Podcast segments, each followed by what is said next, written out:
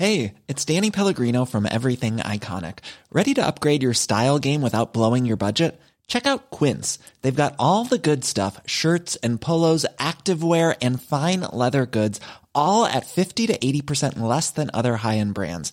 And the best part? They're all about safe, ethical, and responsible manufacturing. Get that luxury vibe without the luxury price tag. Hit up quince.com slash upgrade for free shipping and 365 day returns on your next order. That's quince.com slash upgrade. L'horreur, l'atrocité, l'innommable a été découvert ce mardi dans le kibbutz de Kvarasa, à moins de 2 km de la frontière avec la bande de Gaza. Des dizaines d'enfants, de nourrissons ont été massacrés, certains décapités selon des responsables de l'armée israélienne. Les villages collectivisés ont été la cible des terroristes, une centaine de corps ont été découverts dans un autre kibbutz. La contre-offensive d'Israël au sol est imminente. Des dizaines de milliers de soldats encerclent la bande de Gaza. Les chars continuent de faire route aux frontières, mais l'opération pourrait s'avérer périlleuse pour Israël. Nous retrouvons sur place nos envoyés spéciaux. Et le bilan français s'alourdit. Huit ressortissants ont perdu la vie en Israël selon le Quai d'Orsay. 20 autres personnes sont toujours portées disparues, dont un enfant de 12 ans probablement enlevé par les terroristes. Et enfin, une cinquantaine d'actes antisémites ont été recensés en France. Plus de 1000 signalements ont été faits à la police en moins de 48 heures selon le ministère de l'Intérieur. Le ministre de la Justice, Éric Dupont-Moretti, a envoyé une circulaire au parquet appelant à la fermeté face au discours légitimant l'attaque.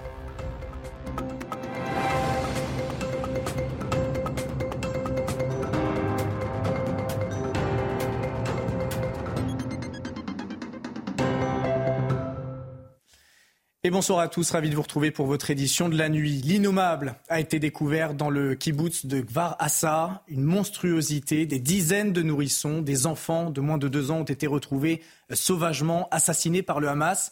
Certains ont été décapités selon des responsables de l'armée israélienne. La zone était sous contrôle du groupe terroriste depuis samedi. Les secours n'ont pu y accéder que ce mardi. Yael Benam. C'est un massacre près de Sderot, Kfaraza, à quelques centaines de mètres de Gaza. Des corps d'enfants et d'adultes jonchent encore le sol de ce kibbutz. Des découvertes macabres ont été signalées à l'intérieur des maisons, comme en témoigne le général de division Itaï Verouv.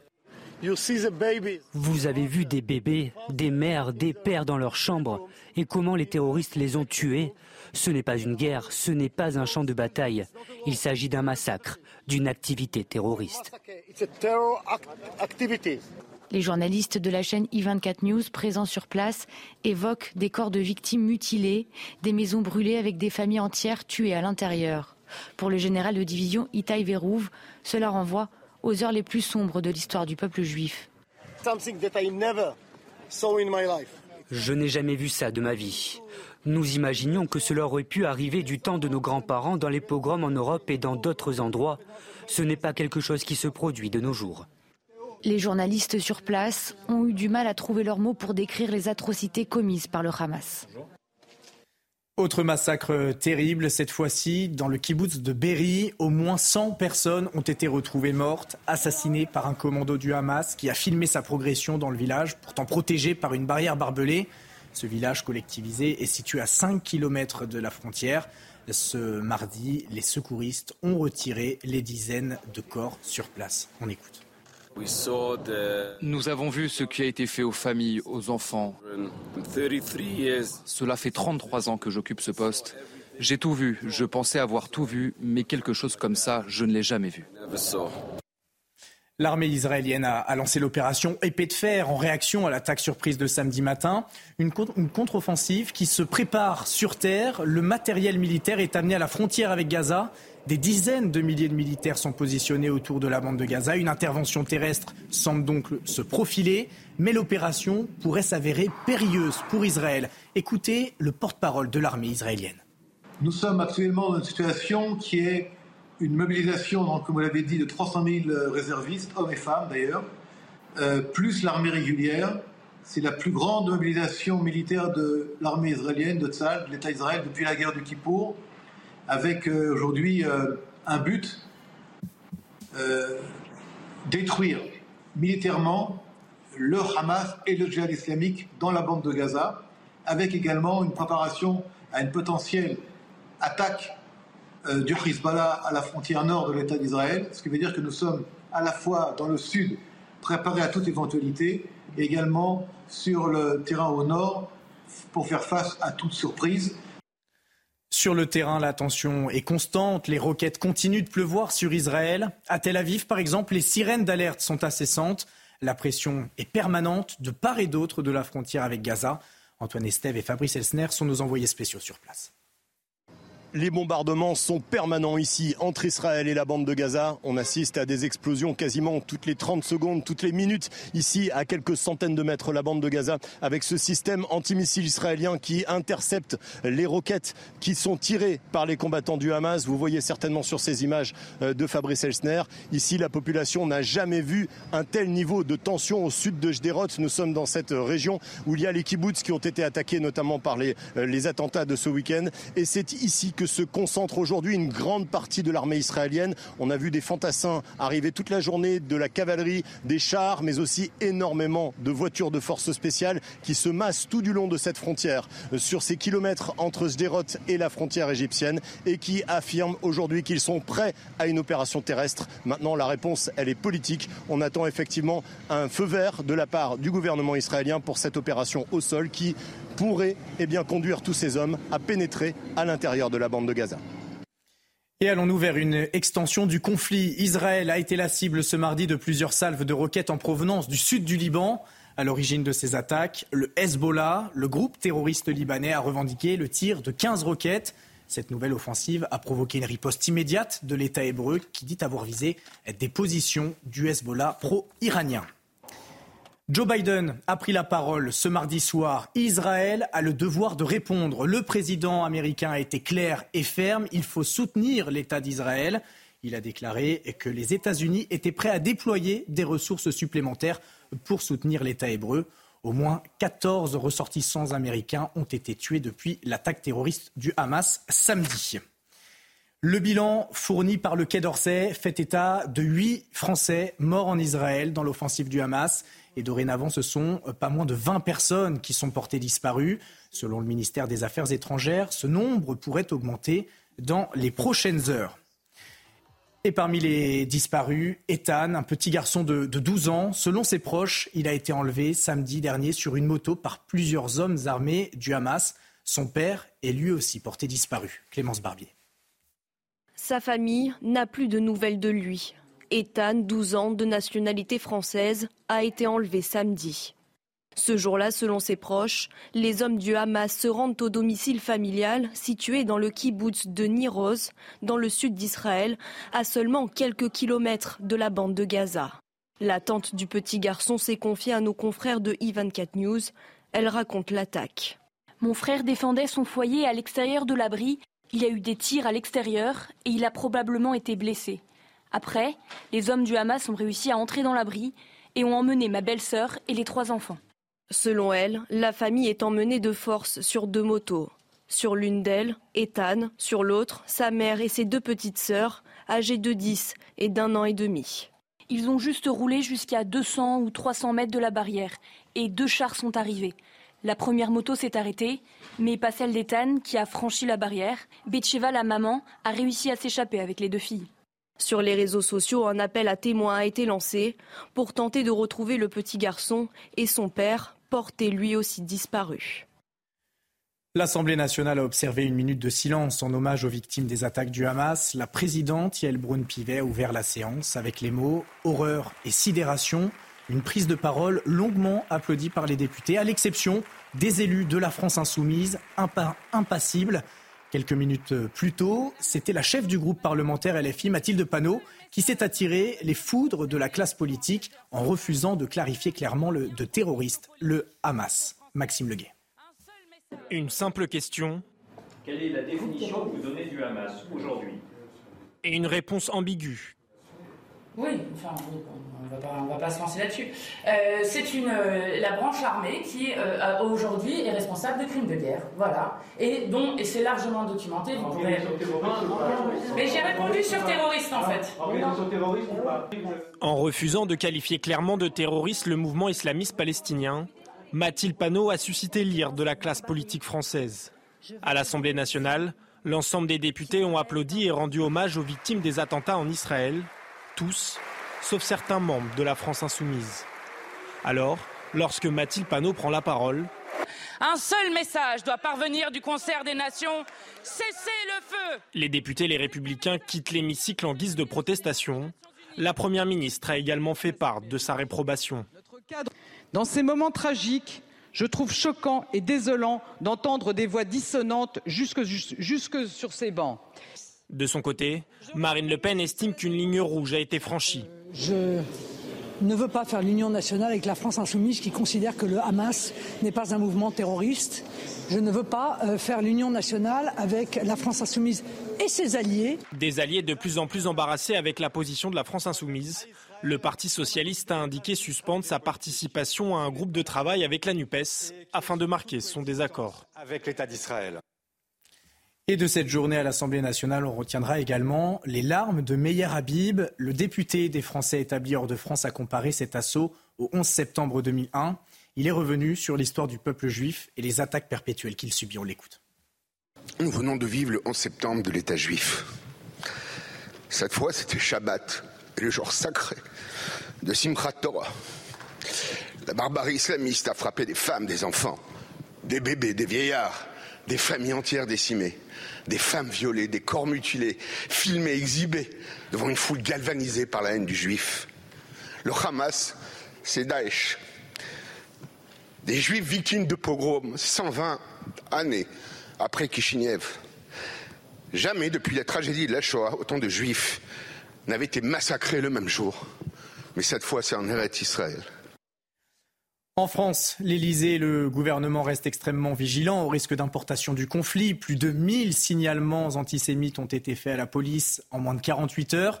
Une circulaire envoyée au parquet par Éric Dupont-Moretti appelle à la fermeté face au discours légitimant l'attaque qui constitue une apologie du terrorisme.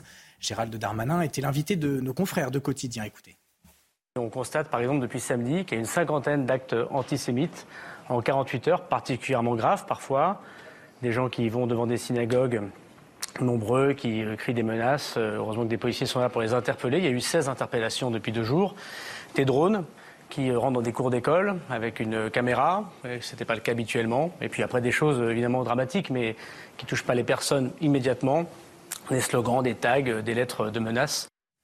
Et à noter que Gérald Darmanin se rendra dans une école juive à Sarcelles en compagnie de Gabriel Attal, le ministre de l'Éducation nationale, ce mercredi pour afficher son soutien à la communauté juive de France. Les services de renseignement français travaillent à pied d'œuvre pour détecter la moindre menace qui pourrait entraîner la propagation du conflit sur notre territoire. La France compte à la fois la plus forte communauté musulmane et la plus grande communauté juive d'Europe. Pour le moment, les renseignements se veulent rassurants. Sandra Buisson. Selon nos informations, aucune menace terroriste en France n'a été euh, détectée suite à l'attaque subie par Israël samedi, mais les services surveillent tous les signaux pour voir si cela évolue, d'autant que les intérêts juifs ont toujours été des cibles pour les terroristes islamistes. Selon une source sécuritaire, la menace d'ultra-droite est aussi à prendre en compte dans des mouvances où la haine des juifs le dispute pour certains à la haine des musulmans. Certains dans cette mouvance approuvent l'attaque terroriste de ce week-end contre Israël, quand d'autres y voit le signe d'un affrontement qu'il juge inévitable entre l'Occident et le monde arabe qui voudrait le détruire, ce qui pourrait engendrer, selon euh, les services de sécurité, un risque de passage à l'acte contre cette communauté. Les autorités surveillent également les risques de réactions violentes dans notre pays. Pour l'instant, certains influenceurs islamistes ou d'ultra-gauche estiment qu'Israël est responsable de ce qui est arrivé et que les bombardements de Tsahal en représailles sont une agression des Palestiniens et par extension euh, du monde arabe. Le risque donc, si l'offensive d'Israël à Gaza euh, se renforce, c'est que cela donne lieu, comme en 2014, à des violences dans de futures manifestations contre des symboles de l'État israélien ou des lieux de culte juifs.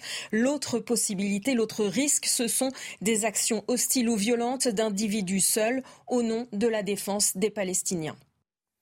Pas de menace terroriste donc avérée en France, selon le renseignement, mais les autorités restent prudentes. À la demande du ministère de l'Intérieur, la sécurité a été renforcée autour des lieux de culte et des établissements scolaires juifs en France dès samedi. La question de la sécurité est omniprésente, même dans les villes du pays où la communauté juive est peu représentée. Regardez cet exemple à Nantes avec Michael Chailloux. La synagogue est située au fond d'une impasse discrète en centre-ville de Nantes.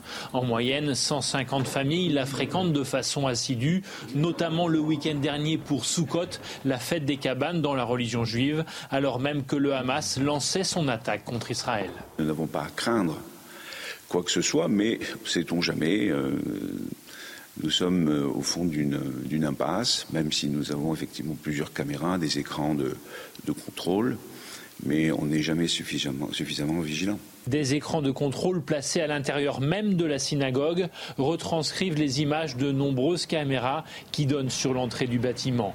Depuis ce week-end, suite à un échange avec le préfet, les forces de l'ordre multiplient les passages. La police était là. En journée, euh, il y avait une présence effectivement euh, policière plus importante que d'habitude. Et puis la nuit également, euh, il faisait des rondes assez régulière. Pour l'heure à Nantes, aucune manifestation en ville n'est programmée. La communauté juive est dans le recueillement, dans l'attente de nouvelles de proches installés en Israël. Partout en France, les hommages se multiplient. Ce mardi soir, quelques 500 personnes ont prié dans la synagogue de Paris en mémoire des victimes de l'offensive du Hamas, un lieu emblématique de la communauté juive. Les visages étaient évidemment tristes, fermés. Michael Dos Santos était sur place avec Laurent Sélarié. Le rassemblement en solidarité au peuple israélien qui se déroulait euh, ici à la grande synagogue de Paris euh, s'est conclu euh, il y a quelques minutes. Dès leur arrivée, toutes les personnes présentes étaient invitées à allumer l'une des mille bougies pour honorer la mémoire des personnes tuées par le Hamas. Des bougies en forme d'étoile de David ou encore avec ce mot vivant.